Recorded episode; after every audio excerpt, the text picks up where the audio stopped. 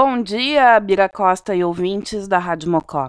Eu sou Rochelle Praz, doutoranda em processos e manifestações culturais na Universidade Fevale e estou aqui para falar sobre mídia e cultura. Bira, hoje nós vamos falar sobre livros digitais. E eu já começo contando que eu sou uma encantada pelos dispositivos de leitura, como o Kindle, que proporciona várias funcionalidades, como aumentar o tamanho das letras, o que é ótimo para quem usa óculos. A tela, que se aproxima da experiência de leitura do livro de papel, não tem brilho como os tablets e smartphones, o que deixa o dispositivo ainda mais confortável para ler em qualquer tipo de ambiente. Mas o mais interessante, Biro, na minha opinião, é a possibilidade de acessar e baixar muitas obras com custo menor do que o livro de papel, e muitas, inclusive, de graça.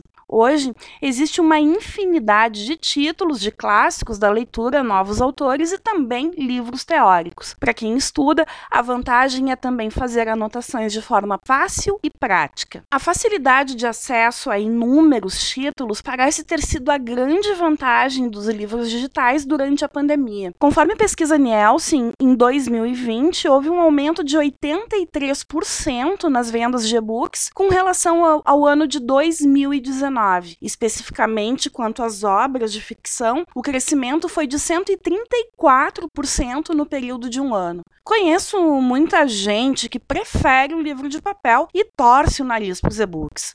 A boa notícia é que os dois formatos podem conviver tranquilamente. Aqui em casa, por exemplo, nunca vi nenhuma briga entre os exemplares da prateleira e o Kindle. Brincadeiras à parte, é bastante comum que, ao surgirem novas tecnologias, logo se pense no fim das referências anteriores. Foi assim quando a televisão surgiu, trazendo medo de que o rádio acabasse, por exemplo. Não acabou, mas se reinventou. E um exemplo é a própria Rádio Mocó, transmitida online, inclusive com imagem, mas com a linguagem do rádio. Agora, uma coisa é verdade: quando a gente compra um livro, tem aquela ansiedade de ir até a livraria ou esperar a encomenda chegar em casa. É uma ansiedade até gostosa. O rito de pegar o livro e depois acomodar na estante. Os e-books, ainda que sejam muito práticos, porque em segundos a gente já tem acesso ao livro recém-comprado, tiram um pouquinho dessa graça, eu admito. Mas, fora isso, recomendo bastante aos ouvintes. E mesmo aquelas pessoas que não querem investir em um dispositivo próprio para leitura,